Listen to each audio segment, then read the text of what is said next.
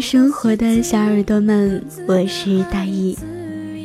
有人说，心情再差也不要写在脸上，因为没有人会喜欢。那么日子再穷也不要挂在嘴边，因为没有人会无缘无故的给你钱。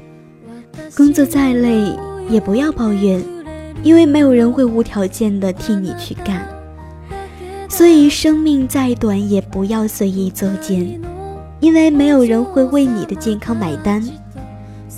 生活再苦也不要失去信念，因为美好就在明天。品行再坏也要孝顺父母，因为你有老的那天。